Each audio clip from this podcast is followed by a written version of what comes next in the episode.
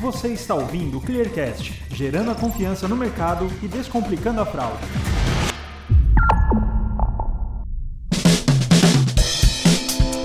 Olá, esse é o Clearcast, o podcast da ClearSale. Aqui vamos discutir assuntos como tendências de mercado, tudo sobre o cenário da fraude, marca empregadora, empreendedorismo e muito mais. O tema de hoje é fraudes em pagamentos digitais e e-wallets. Eu sou Felipe Tilian, jornalista responsável pela produção de conteúdos da ClearSale, e para falar sobre esse assunto convidei o Diego Monteiro, que é gerente de produtos da ClearSale e possui formação executiva pela FGV, além de uma carreira de mais de 13 anos em desenvolvimento de produtos e transformação digital. Diego, muito obrigado por aceitar o nosso convite. Olá, Felipe. Olá, pessoal. Eu que agradeço o convite. Vai ser muito legal falar desse tema com vocês hoje. Eu também estou aqui com o Anderson Camargo, que é coordenador de segurança da informação e prevenção a fraudes na FI. Formado em gestão da tecnologia da informação pela Unicinos, o Anderson também é especialista em computação forense e perícia digital pela IPOG, além de ser certificado em Data Protection Officer pela Exim. O Anderson possui experiência em definição de estratégias de prevenção à fraude e mitigação de riscos de segmentos variados e de alta complexidade. Anderson, muito obrigado por aceitar o nosso convite. Olá, Felipe. Eu que agradeço o convite. É um, é um prazer participar do Clearcast. E para completar a nossa mesa de convidados, eu estou aqui também com o Eduardo Bertolin, que é o gerente de produtos na FI, na área de pagamentos digitais e antifraude, e formado em gestão de tecnologia da informação pela PUC Rio Grande do Sul. Eduardo, muito obrigado por aceitar o nosso convite também. Olá, Felipe, muito obrigado pelo convite, agradeço também. Fico muito feliz pela participação uh, no Clearcast.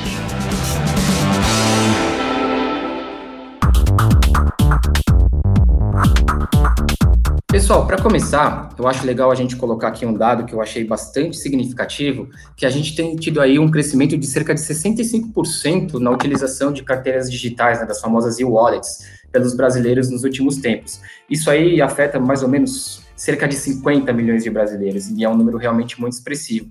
E a gente está vendo também marcas entrando cada vez mais nesse ecossistema, anunciando em grandes programas de televisão, enfim, é um tema que está cada vez mais aí no cenário nacional e em grande evidência, né? Então, para iniciar a conversa, eu queria que vocês explicassem rapidamente para a gente o que, que é uma e-wallet, né? O que, que é uma carteira digital. De repente, alguém que está ouvindo a gente ainda não conhece exatamente, aí a gente parte todo mundo da mesma página. Vocês podem dar esse overview para a gente? Bom, as carteiras digitais, né, e-wallets, uh, basicamente são tecnologias desenvolvidas para transformar qualquer tipo de dispositivo móvel em um método de pagamento descomplicado.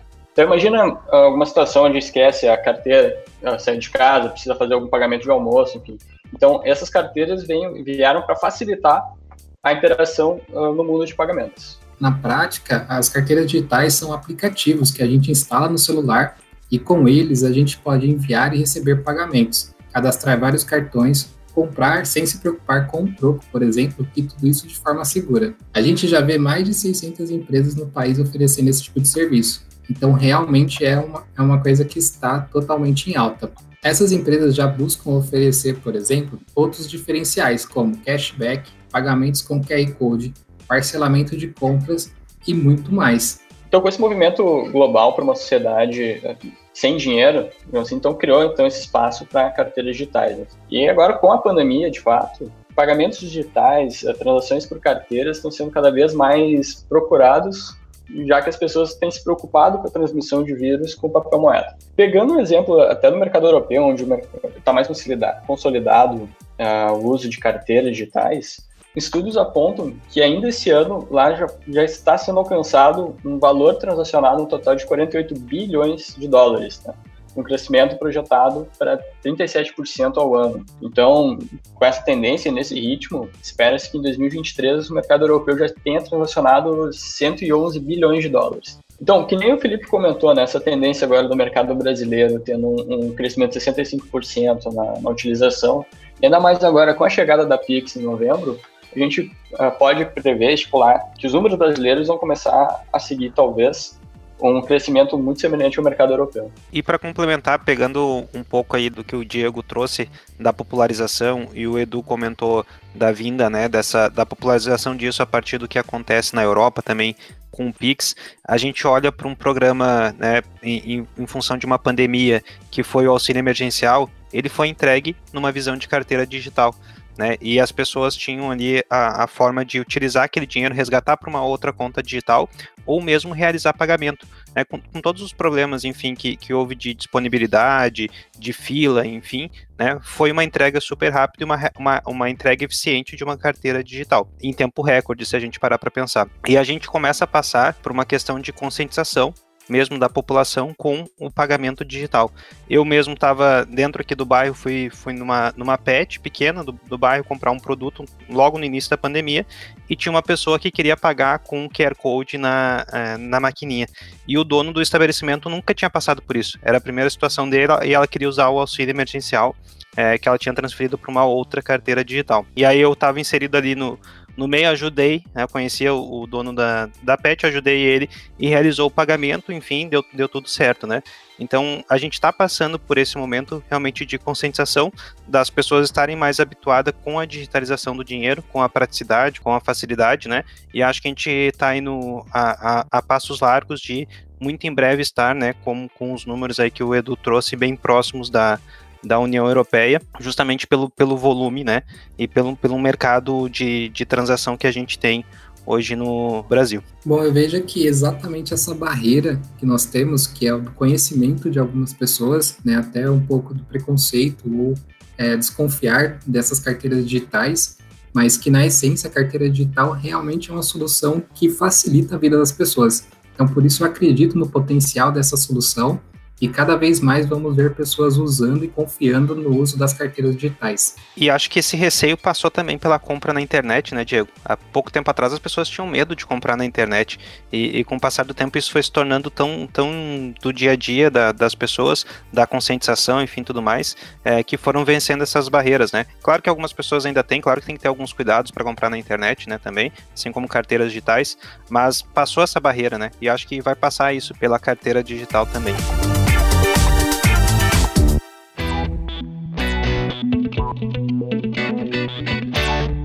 Pessoal, eu queria aproveitar, inclusive, esse gancho que vocês estão falando, porque quando a gente tem o crescimento da, da utilização de uma nova ferramenta, como é o caso da, das carteiras digitais, a gente também fala um pouquinho sobre inexperiência, porque é uma coisa totalmente natural. Quando as pessoas começam a usar, elas ainda não entendem tudo sobre o uso daquela ferramenta, né? E nessa pandemia, nunca foi tão importante o uso de carteiras digitais, né? Afinal de contas, a possibilidade de pagar por alguma coisa, por algum produto ou serviço sem o contato, é inclusive uma recomendação de autoridades sanitárias, né? Então também é uma questão de saúde nesse momento. E aí a gente tem, infelizmente, onde há inexperiência, fraudadores atuando, né? Porque eles estão sempre buscando brechas né, de segurança para poder atuar. E a gente tem até casos recentes aí dentro da pandemia mesmo, de problemas com e-wallets em alguns cenários, né?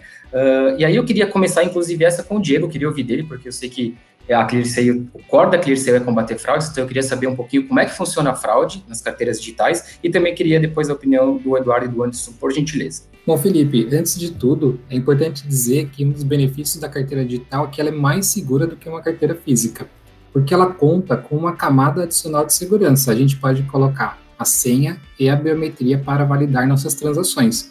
Já numa carteira física, a gente fica correndo o risco de, de um assalto, de perder a carteira. Então, para o usuário, na prática, a carteira digital é ainda mais confiável e mais seguro. Contudo, no mundo digital, a gente tem outros riscos associados. Por exemplo, o crime de invasão de conta ou roubo de conta. É nesse crime, o fraudador ele busca alguma brecha para acessar indevidamente a carteira digital de uma vítima, e aí ele pode usar o dinheiro ou os cartões que estão cadastrados. Então esse risco é muito alto para o consumidor, mas ele deve ser protegido pela empresa que oferece a carteira digital. A empresa ela precisa oferecer alguma solução, alguma ferramenta que proteja as transações e o usuário. Outro ponto muito importante desse, desse aspecto é que essa proteção deve ser feita sem impactar na experiência do consumidor. Afinal, ninguém gosta de ter uma transação bloqueada por suspeita de fraude, né? Eu posso contar um exemplo que nos últimos meses eu tentei fazer um pagamento em uma rede de fast food através de uma e-wallet e eu tive o pagamento bloqueado. Felipe, eu realmente não tinha outra alternativa ali para fazer o meu almoço. Eu tive que pedir ajuda de um amigo para fazer o pagamento e eu consegui sair com o produto naquele momento. Então, esse conflito que existe entre a proteção, a segurança da carteira digital ele existe, né? a gente deve proteger contra os criminosos, contra os fraudadores, porém a gente não pode prejudicar a experiência do usuário. Afinal, voltando até no que a gente comentou no, último tema, isso pode fazer com que as pessoas não acreditem, não confiem na carteira digital pegando então o gancho aí do que o Diego trouxe, né? É, para quem está no dia a dia do combate à fraude, passa justamente por esse desafio que é a, a usabilidade versus prevenção à fraude. Né? Quanto mais controle eu implemento, às vezes fica difícil para o usuário entrar e ter essa barreira que a gente já comentou. E a fraude, ela, ela se moderniza, né? A gente passou pela fraude com cheque, envelope vazio, até o, o chargeback na transação do e-commerce, e quando a gente entra no âmbito de wallets e wallets, carteiras digitais, é, a gente lida aí com, com essas questões que o Diego trouxe. Até pegando também o exemplo da carteira, né? Hoje os cartões têm pagamento contactless e hoje em dia tem carteira, carteira mesmo sendo vendida com placa de alumínio para que evita o sinal, né, para que ninguém passe uma maquininha ali com, com valor baixo e faça a transação. Então a fraude ela tá em, em todos, né, em, em, todas ela, ela não é uma, uma atividade única, ela é uma série de fatores e o meu trabalho de prevenção à fraude tem que considerar diversos fatores. Eu tenho que considerar o sequestro de conta que, que o Diego bem comentou, né, então vou implementar controles como duplo fator de autenticação, vou colocar inteligência enfim, de antifraude também para analisar comportamento suspeito. Quando eu considero, por exemplo, uma carteira que pode ter programas como Member Get Member, Promo Code, eu posso ter uma atividade fraudulenta ali para tentar gerar valor dentro da carteira, né? Então o usuário fica criando várias outras contas usando um cupom de Member Get Member para criar valor dentro da carteira, né? Questões como lavagem de dinheiro pode acontecer dentro da carteira também. Então eu preciso trabalhar numa estratégia realmente robusta de prevenção à fraude, trabalhando com ferramenta, trabalhando com processo e que eu possa de certa forma, conseguir prever cenários de, de risco e, e, e, aplicações de mitigações. Um mau planejamento de uma estratégia de prevenção à fraude, ou até mesmo a falta dela, é, pode inviabilizar um negócio no curto prazo. Então, uma carteira digital que não tenha é, os seus requisitos, não tem a sua análise de risco elaborada e criado os seus mecanismos de prevenção à fraude, é, ela vai trazer muito dor de cabeça para o seu cliente. E a gente está falando de experiência do usuário, né, o Diego comentou, não consegue comprar, ele vai, ter um, ele vai ter um problema, ele vai ter um atrito, ele vai deixar de utilizar. E se ele tiver uma fraude, ele também não vai utilizar, e mais do que isso, ele vai ser um, um detrator, digamos assim, da marca, né? A gente sabe hoje com as questões de redes sociais, muito fácil fazer um, um post e viralizar.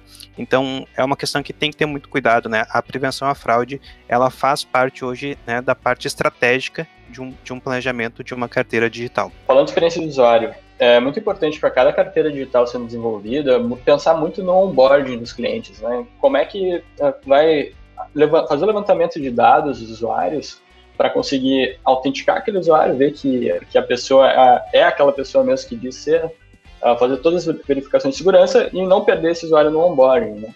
para garantir então que, que, também, como o Anderson comentou, não sejam criadas N contas para atingir uma brecha de segurança que, que gerem créditos, né, no caso de um member get member.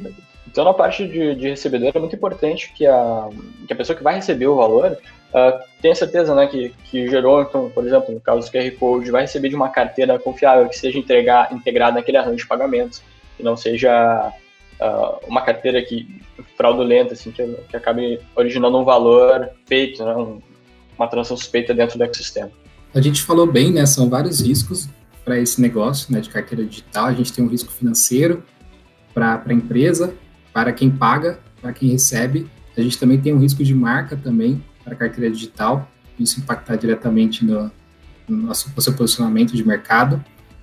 É, e o que é bom disso é que a gente já tem ferramentas de solução antifraude que podem proteger muito bem. Como o Edu falou, a gente tem agora muita preocupação com o onboarding. Então, a validação de identidade, a validação de recorrência de, de uso pelo consumidor é uma ferramenta fundamental para que a gente consiga proteger a carteira.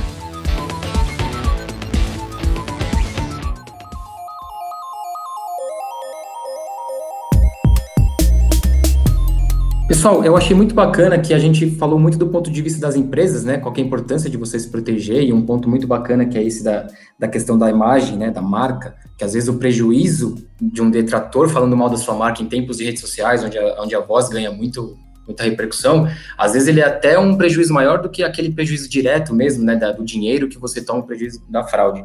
E aí eu queria aproveitar esse gancho para perguntar para vocês sobre o usuário final. Como é que a gente pode fazer com que o usuário final contribua nesse ecossistema de segurança? Como é que eu, como consumidor, posso fazer para proteger os meus dados, ficar protegido contra fraudes e aí, consequentemente, diminuir a incidência de fraude dentro das empresas nessa, nessas transações via carteiras digitais? É, eu acho que o, o, primeiro ponto é realmente o Diego comentou do papel da, da própria carteira digital da empresa trabalhar forte na conscientização. Né? Então, a gente precisa trabalhar na conscientização da população. A gente comentou que tem essa barreira, a carteira digital ainda é muito distante para uma, uma, grande parcela da população, e quando ela vai começar a utilizar, é, é muito provavelmente ela não tem a, a, o nível de conhecimento adequado para se proteger. Né? Então, eu buscar soluções que eu proteja o cliente dele mesmo e proteja ele dentro do meu ecossistema e trabalhar em formas de conscientização. Né? Então, ensinar ele ou ajudar ele a aplicar o duplo fator de, de autenticação, é, não utilizar a mesma senha que em outros portais da internet. A gente sabe que as pessoas têm hábito de utilizar a mesma senha para diversos serviços. Né? Daqui a pouco impedir que, que utilize o app em alguma rede pública ou mesmo que seja num trabalho de sugestão as questões de cuidado com phishing, né? A gente está vendo aí o Pix está entrando o cadastro de o pré-cadastramento das chaves, na verdade, né? E já tem muito, muito phishing é, para obter esses dados das pessoas. Né? E esses dados, esses phishings, eles caem em todo lugar. Agora eles tu não recebe mais só no e-mail, tu não recebe mais só por WhatsApp. Tu tá vendo muitas vezes em redes sociais, as pessoas mandam link, enfim, tudo mais em grupos, né? Então tem que tomar muito cuidado, a marca tem que se posicionar de uma forma ativa para com seus clientes, na maior forma possível, no, no maior número de canais possíveis, e ensinando, né, ou, ou conscientizando é, evangelizando, catequizando, enfim, do, do, termo que quiser utilizar, mas dentro do, do termo de ajudar o usuário a aplicar é, os controles necessários para ele se proteger, e aí tu vai ter de novo, né, um ecossistema mais saudável e mais seguro de uma forma geral. É bem isso, né? Também falando de usuário final, quando, quando for abrir uma, uma conta numa carteira digital, imagina que também, muito semelhante, abrir uma conta bancária, né, hoje em, em algum banco, então, é, tem que ter vários cuidados básicos, como confiar na empresa que vai fornecer teus dados, uh, dar uma estudada também em como a empresa, como o Anderson vem comentando, vem se posicionando uh, em questões de proteção de dados, proteção de uh, dados de cartão de crédito cadastrado, movimentações, inclusive várias empresas têm facilitado o entendimento e leitura dos próprios termos de uso e políticas de privacidade, né, para deixar uma linguagem mais amigável para as pessoas conseguirem uh, uma forma mais fácil interpretar o que, que, como que eles vão trabalhar em cima dos dados. Então acho que essa conscientização da própria população vai ajudar a mitigar muito as fraudes, né, e os riscos que as próprias novas carteiras vêm trazendo para o mercado. Os nossos colegas já falaram muito bem sobre esse tema. O que eu gostaria de recomendar é que os próprios usuários ativem notificações quando eles já têm uma e wallet cadastrada. Essas notificações elas ajudam para eles acompanharem as transações que estão sendo feitas ali na sua carteira digital e no seu CPF. Então, quando há um roubo, né, uma invasão da sua conta, ele também vai receber uma notificação de uma transação feita, de um acesso indevido feito, e assim ele pode notificar, reportar para a empresa e ajudar a prevenir alguma possível fraude. Então, essa parte também de monitorar e acompanhar suas próprias transações acredito que é recomendável para o usuário fazer.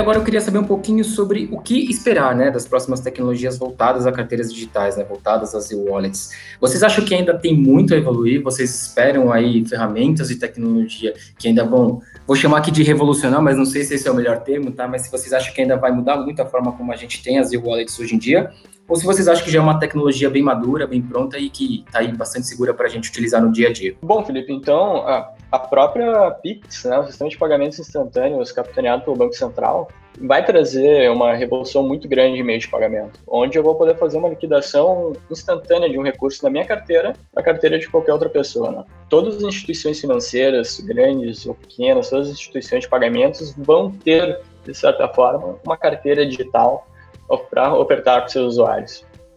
E com isso, os riscos de segurança uh, elevam drasticamente, né? Onde, ah, no caso, como a gente comentou anteriormente, um roubo de conta, poderia ser feito um saque, talvez, um, uma transferência de fundos na hora onde talvez nem desse tempo, dependendo da carteira, de, notificar o usuário ainda né, que houve essa movimentação. Então, uh, questões de onboarding vão começar a ficar muito mais robustas e evoluindo também, assim, o Banco Central, falando de novo né, do Brasil, vem trazendo muitas novas tecnologias para nós, agora com questões de Open Banking, vai facilitar integrações entre contas bancárias. E a própria início de conversa da moeda eh, corrente eletrônica que eles vêm capitaneando também, conversas muito iniciais, que pode também trazer um novo, uma nova vida assim, ao meio de pagamento. Acho que o, o Edu trouxe bem a, a, visão do Pix, o Pix está aí batendo na nossa porta, né? O Open Banking também já está está muito próximo aí da gente começar essas, essas discussões mais a fundo. É, e pensando na evolução da carteira digital, realmente a gente vê é, um, no mundo também né, uma utilização de um pagamento completamente sem atrito, onde eu tenho uma conta digital, digital vinculada a mim, mas eu vou, por exemplo, numa loja da Amazon, como a Amazon Go, e eu pego os produtos, enfim, tem um monte de câmera, eu saio da loja e eu nem fiz nenhum tipo de, de atrito de pagamento, né? Ele, ele descontou direto lá da minha carteira digital. Alibaba também tem as questões com, com pagamento com reconhecimento facial, com selfie, né? Acho que o PicPay lançou isso também recentemente no Brasil. E a Amazon, inclusive, estava testando um tempo atrás, eu não sei como é que, como é que se, se eles evoluíram nos testes, com re, o reconhecimento a partir das mãos. Né? Estavam testando o reconhecimento das mãos.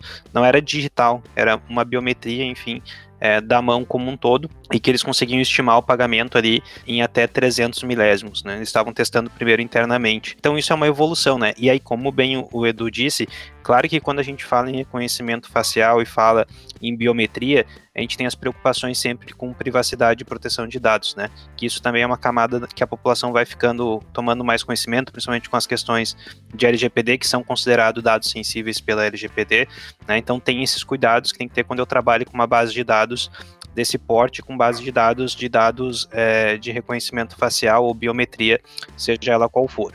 Mas a certeza que a gente tem é que a, a carteira digital é, ela está é, tá muito quente no momento, é, um, é, uma parte muito importante da, da economia, das empresas passarem para esse âmbito de pagamento digital e se inserir no âmbito digital.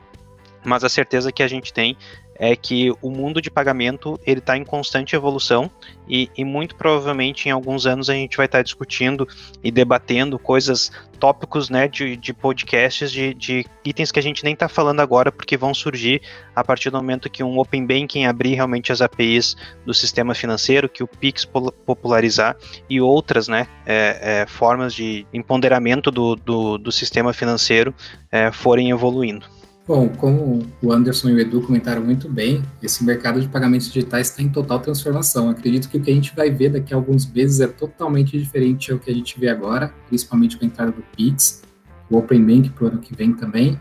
Então, é, eu nem apostaria o que vai acontecer daqui a alguns anos. Acho que a gente, se apostar aqui, a gente vai errar muito. Mas um outro ponto que eu gostaria de, de colocar aqui, pensando em futuro, é como que a gente engaja a população para utilizar carteiras digitais aqui no Brasil. A gente sabe que na China, por exemplo, a popularidade das carteiras digitais, do pagamento digital, é muito alto, já chega a mais de 70% das pessoas já são acostumadas a usar os pagamentos eletrônicos. Aqui no país, esse número é bem inferior. Então, a minha provocação aqui para a gente falar é como engajar as pessoas, né, como passar a confiança para as pessoas e como que elas podem se digitalizar com acesso a novos smartphones, à internet, é, provocar isso também nos recebedores, né, nos comércios, no, nos pontos eletrônicos de venda, para que as carteiras digitais realmente sejam utilizadas, né? A gente amplifique a população que utiliza carteiras digitais hoje no país. Muito bacana, Diego. Eu acho que a gente pode deixar, inclusive, a reflexão sobre essa questão que você apontou, como engajar o usuário no Brasil a usar mais as carteiras digitais, né, a fazer um melhor uso das, das, das, ferramentas de tecnologia. E aí é um ciclo que vai melhorando, né, as pessoas vão ganhando mais experiência, vão ficando mais atentas nas questões de segurança e a gente vai melhorando o ecossistema. Ainda mais em tempos de pandemia, né, a gente tinha tantos pontos da transformação digital que ainda pareciam tão distantes para nós. E de repente veio nesse negócio que eu chamo de top-down da natureza. Todo mundo foi obrigado rapidamente a mergulhar na transformação digital, que ainda não estava acho que de repente a gente pode fazer a reflexão de que não precisa esperar um outro grande acontecimento da natureza para pensar em se digitalizar em todas as pontas de contato do nosso dia a dia, né, com empresas, com marcas, enfim.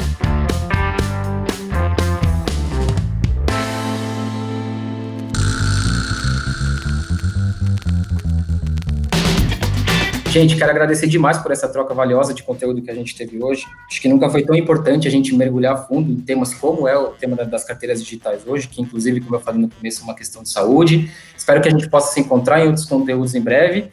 E fiquem à vontade agora para se despedir. Muito obrigado mais uma vez por aceitar aqui o nosso convite. Foi um prazer.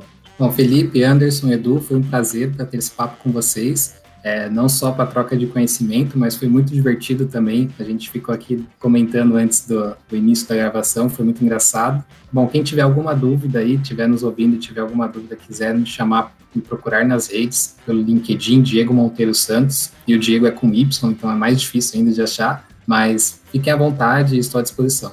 Muito obrigado também pela oportunidade, muito obrigado pela conversa, Diego, Anderson, Felipe, e Clear pela oportunidade de participar do podcast agradeço a oportunidade de participar do, do podcast, agradeço o convite, agradeço o Edu, o Diego e o Felipe pelo, pela troca de experiência. É, podem me procurar nas redes também, Anderson Camargo no, no LinkedIn, quiser trocar ideia. E para quem estiver nos ouvindo aí e quiser estar tá pensando em construir uma carteira digital para o seu negócio, nós da FI podemos ajudar. Nós somos FI.com, entre no site lá, conheça as nossas soluções de, de carteiras digitais white label, né, integrado com PIS, com segurança, com mecanismos de prevenção à fraude, como parceiros como a ClearSale. Né, vai ser um prazer conversar com vocês e, e ajudar na digitalização da transformação digital de vocês. Muito obrigado. E claro, muito obrigado a você também que escutou a gente até o final. E claro, se você ficou com alguma dúvida, deseja enviar algum comentário ou alguma sugestão, é só mandar um e-mail para a gente no comunicacal.clear.seio ou então seguir a gente nas redes sociais que a gente vai responder prontamente para vocês. Muito obrigado e até a próxima, pessoal.